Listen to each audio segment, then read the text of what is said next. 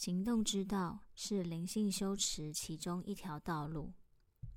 要是遵循这条道路，人将可朝向生命目标前进。知识之道是另一条灵修的道路。遵循这条道路，人同样也可以朝着目标迈进。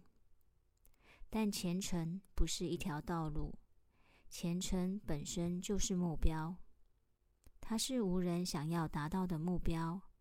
因此，虔诚不是一种法门修持，不是灵修的道路或方法，而正是我们已于获得的目标。虔诚是人类所能得到最高也是最丰富的灵性经验。许多人以为。既然知识的追求是一个灵性修持的方法，一条道路；行动的投入是一条灵修的道路，那么虔诚也该是一条灵性修持的道路。不对的，虔诚不是一条道路。当一个人借由知识和行动的修持方法，也就是透过对人类尽心尽力的服务以及心灵的净化。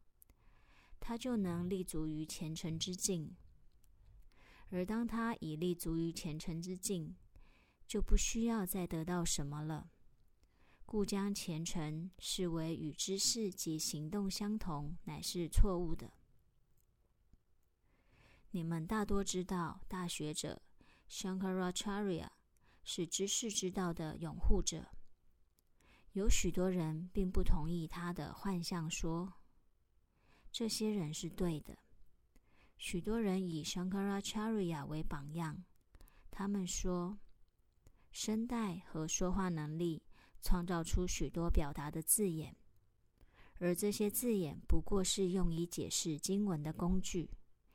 但大学者们却卖弄文字的表达，他们个人或许会获得知性上的满足，但却无法借此得到解脱。透过这些高调的言论表达，人们能达到什么呢？一个人或许可以解释经文，得到些许学识，但他使人局限在世俗的享乐中。世俗的享乐意味着向四方扩展自己的名誉声望，然而灵性的进步却非经由这些学习可得。它只会促使人对物欲的追求，是完全不可能让人得到解脱的。知识之道的倡导者 Shankaracharya 说：“虔诚是达到永恒解脱的最佳途径。”你们应该记得，我刚才说过，虔诚不是一条道路。然而，即使虔诚不是一条道路，但却可以说，它能够导向解脱。立足于虔诚的人，可以很容易就得到永恒的解脱。对虔诚正确的解释应该是：虔诚是为至上意识服务，虔诚即是无私之爱，虔诚是喜悦的化身，虔诚是虔诚者的生命。前程非道路，而是目标，是在道上前进后想要达到的目的地。所以说，前程乃是对上主的服务。人类一直努力想要达到至上意识，他们努力要契机，此即意味着他们的心灵距离他人甚遥远，所以才要努力达到它。努力沿着修持的道路前进，但那不叫虔诚。有言道：“虔诚是对上主的服务。”一个人要服务上主，并不需要到远方。意思就是说，服务上主就是来到上主的跟前。所以，虔诚是对上主服务，不是为了达到目标努力在道上前进。你们会发现，在行动之道前进的人，他们会说：“行动就是至上意识，从事更多的行动吧。”以及他们视行动为至上意识。换言之，至上意识被置于所有行动之前。为了达到至上意识，则人们必须从事更多、更多的行动。但同样的，这也不叫做真正的虔诚。虔诚是对上主的服务。当你在服务上主时，这服务的举动就是虔诚。也就是说，在你从事服务的举动前，你已然来到上主这里，所以你才能对上主服务。因此，虔诚的境界是非常崇高的。一个人不该认为自己拥有任何东西，更不该向世俗之物看齐，而应该全心全意将所有的心思奉献给至上意识。这就叫做虔诚。一个人的思想若未导向至上意识，而朝向世俗的物质，这就是执着。虔诚意指一个人将所有的心灵情绪倾向导向一个特定的方向。这种理念作用或全心全意将心思奉献给至上意识，就是虔诚。一个人若将心思全然奉献给至上意识，当他来到上主跟前时，他会从事什么行动呢？他会服务上主。虔诚是单向的，也就是说，我将奉献所有一切给至上意识，但并不期盼从他那儿得到任何的回馈。上主会希望从人那儿得到什么呢？他什么也不想要，他何必要什么呢？他什么也不需要。人类总是渴望着他们从未拥有的东西。当他们需要什么特别的东西时，他们就会怀抱得到它的渴望。这无可厚非，毕竟是人之常情。但是上主要什么呢？既然他什么都不需要，那么他想要什么呢？若从此一角度去思考，你会发现，其实人类不能送给上主什么。刚才我说了，服务是单向的。人类想要从上主那儿求得如名声、财富等许多东西。例如，有人昨天晚上开了一张面额一百块卢比的支票，捐作慈善之用。第二天早上，一边喝着茶，一边急着看报纸有没有登出来，说某某人捐了一百块卢比。这种慈善行为就不能叫做单向的。你捐了一百块，但你希望得到好名声的回馈，所以这举动变成既非服务亦非慈善。你做的是一项交易，给了钱而得到一些名声，这不是服务。那么你该如何来服务上主呢？有两个方法。其一，既然众生都是上主的创造，所以他爱万有众生。或许某个人让你觉得非常邪恶或坏透了，所有人都讨厌他，没有人爱他。就算是这样的人，上主依然不离不弃的爱着他。事实上，上主爱所有的人。只是遵循正道的人较少被意至上意识责骂，至上意识会斥责那些恶人，适度的处罚他们，但他无法憎恨他们。那样的人也是他所亲爱的。既然他们也为他所钟爱，他可以透过责骂和纪律将他们带回正道。他怎么做呢？一个孩子穿着整齐、干净的衣服走在路上，母亲会将孩子抱在怀里。一个孩子在路上跌倒了，衣服弄脏了，母亲会怎么做呢？他会拍掉孩子身上的灰尘，一样将孩子抱入怀中。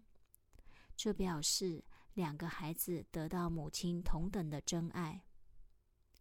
人类为至上意识所珍爱，他会给予他们所有的需要，他是负责任的，所以人不必对他请求道：“哦，至上意识，请赐我吃的，赐我喝的。”因为他知道人们需要和不需要的东西。就此而论，让至上意识自己完成他的职责是最明智的。最好不要一直烦他，给我这个，给我那个，因为他不会应允所有人的所求。当你有所求，你便伤了自己，白耗了你的声带，这是没有用的。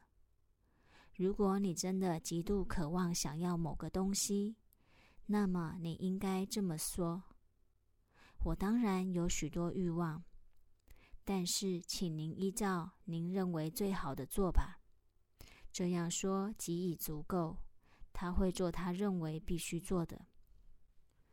那么人该怎么做呢？有一个方法，就是取悦上主。对上主服务，就是对他所创造的众生服务。上主会因为你的此种作为而感到愉悦，因为众生都是他所亲爱的。服务是单向的。如果你对上主所钟爱的众生服务，他一定会非常高兴。还有什么比此更不可思议的呢？你的心要时时观想着他。如果你能在内心对上主服务，这是最好的服务了。一个能在心中对上主服务的人，一定也会对外在世界的众生服务。该人不必等人使唤，会自动自发去做。所以虔诚者应以此方式来服务上主，这是虔诚的正确表达。假定上主问你：“你想要什么？”我说过，至上意识知晓谁需要什么，所以人无需有所求。即便如此，若他来问你，你想要什么？你该怎么回答？我不想从您那儿得到任何东西。您还能给我些什么呢？最多给我个美名和声望，但那些东西又不能持久。如果您要给我财富，那些左手来右手去留不住的东西，我要它做什么呢？当然，听您这样问我，我相信您一定可以允诺我所有的请求，不然您不会问我要什么。要不然，请您给我一个东西，那就是请您将您自身送给我，其他的东西我一概不想要。其他的东西来来去去，他们也不是非要不可。因为上主仍然不断在创造新的东西，他希望他所爱的对象能与他保有一种爱的联系，在无止境的流浪后能来到他的怀抱安息，这是至上意识喜欢的事。他一点也不在乎谁犯了多少的罪，要是他在乎这些事情，他就无法爱所有的人了。太阳底下有谁的衣服不沾染尘埃？有谁没有犯过罪的？所以老担心这些过往的罪恶是不智的。至少虔诚者从不为此烦恼。所以，如果他问你，你想要什么？你必须这么说：“我要您，因为有了您，就有了一切。”如果我能得到点金石，那我还需要金子做什么？这是聪明人的道路，而你知道，虔诚者都是聪明的，他们比那些献身于知识及行动之道者优秀多了。下面这个故事我已说过无数次。故事是：室友伴随罗摩和拉克斯米。正坐渡船要过恒河，来到米拉提，但这只是故事，是一个具有教育意义的故事。当罗摩从船上下来时，船夫发现罗摩连族所碰触过的船身都变成了金子。他马上回家告诉他的妻子：“你瞧瞧，多么不可思议呀！在罗摩连族的碰触下，我们的船都变成了金子。”你们知道他的妻子接下来做了什么事吗？他把家里所有的木制品、椅子、桌子、擀面棍、木板和矮凳子全给带在身上，然后冲到罗摩站立的地方。这些东西在罗摩圣族的碰触下，全部都变成了金子。但你们知道，金子比木头重多了。把这些东西搬来，对他而言尚且容易，但要把东西再带回去，可没那么容易。他如何搬得动金椅子、金桌子这类东西呢？船夫摇摇头，对他说：“你真笨呐！你为什么不把那双能把东西变成金子的罗摩圣族请回家就好了呢？”到时你爱将什么东西变成金子，就可将它变成金子。不要再这么笨，可以吗？虔诚者可不会这么笨。他知道至上意识可以满足他所有想要的任何东西。往内在寻求，不必往外寻寻觅觅。你将在内在发现你所要寻找的真我。点金石是至上的珍宝，它将圆满你所有的渴望。这么珍贵的宝藏就散布在触及上主的那一点上。所以，当你已具足一切，还想向他要什么呢？又该向他要求什么呢？就只有我要您。那么。至上意识又想从虔诚者这里要些什么呢？他会说：“所有的东西你都留着，但是将你的心灵交给我吧。”这是什么意思呢？这表示什么都给你，但是让我持有开启的钥匙。换言之，至上意识要虔诚者把心灵交托给他。而保有所有其他的东西。如果你把心灵交了出去，你还剩下什么呢？他要你的心灵。如果你无法将心灵交给他，他便掉头离开。但如果众生都是他亲爱的，当他这么做时，他会愉快吗？他会频频回头，再三问道。你可以将心灵交给我了吗？要是虔诚者回答说：“是的，我可以给您了。”他会马上收下。要是虔诚者回答：“我还做不到”，他就又会再度掉头而去。然而，他无法永远离开，他不得不回头再看看。泰戈尔说的真好，他说。您的要求比任何人都来得多，这是您带着不满离去的原因吗？您把您的教化袋子如玩具般随手一扔就走。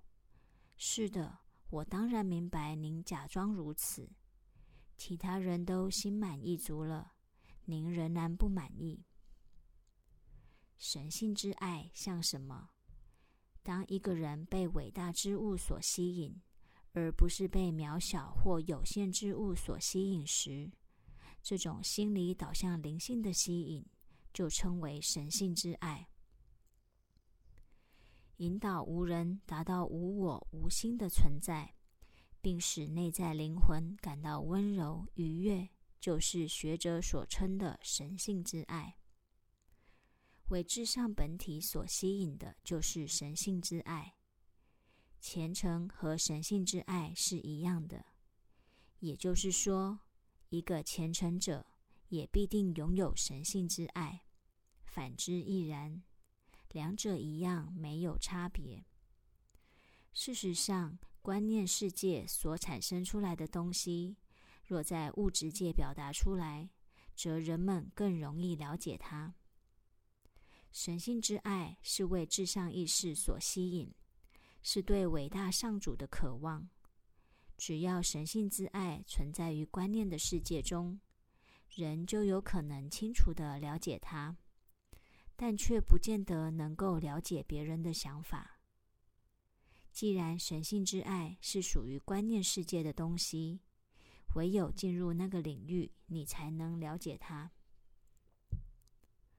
除非灵蛇醒觉，否则一个人如何能得知他的力量？除非两个人波动一致，不然一个人是无法了解另一个人的想法。神性之爱是为无限伟大造物主所吸引。一个人能领悟多少，端看他受到吸引时所感觉到的神性震颤，以及神性之爱显现的方式而定。人唯有亲身体验过，才能了解他，别人是没有办法的。一个人要是不被有限之物所吸引，而为无限所吸引，在其内心升起达到至上意识的渴望。而想着，我要得到至上意识，我要它只属于我。你问他为什么，他会说：“因为我想要将我的心献给他。”我要问他：“为什么您将我送来这个世界，承受这么多的苦难和折磨？”我会坦白直说，不矫揉做作。既然我无法在他人面前吐露心声，所以我要和您独处。有这想法，这就是神性之爱的表达。然而，在现实世界中，神性之爱还需要更具体的形式，所以他在物质世界找到一个叫出顿的表达形式，那个形式就称为虔诚。不是所有的人都能了解这精细的哲学真理，不是人人能明白。